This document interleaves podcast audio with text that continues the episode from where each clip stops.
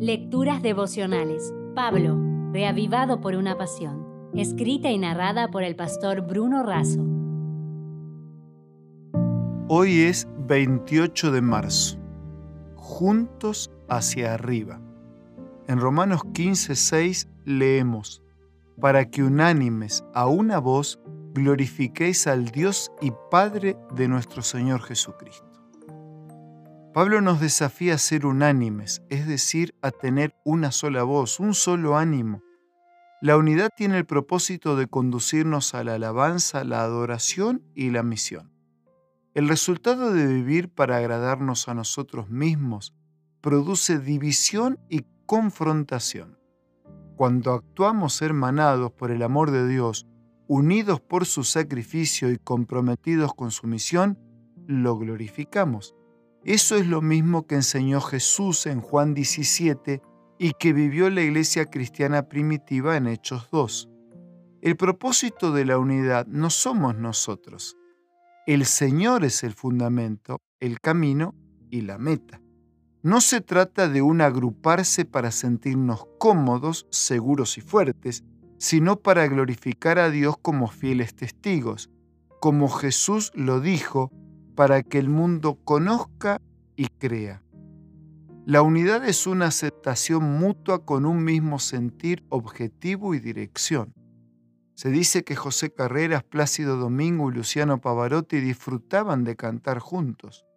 Nos concentramos totalmente en entregar el corazón a la música. No podemos ser rivales si hacemos música juntos, declararon.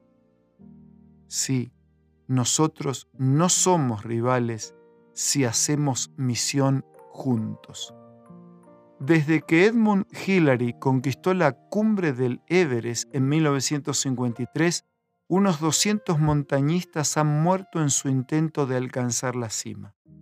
La práctica de escalar montañas no está hecha para los débiles de corazón, escribió John Maxwell.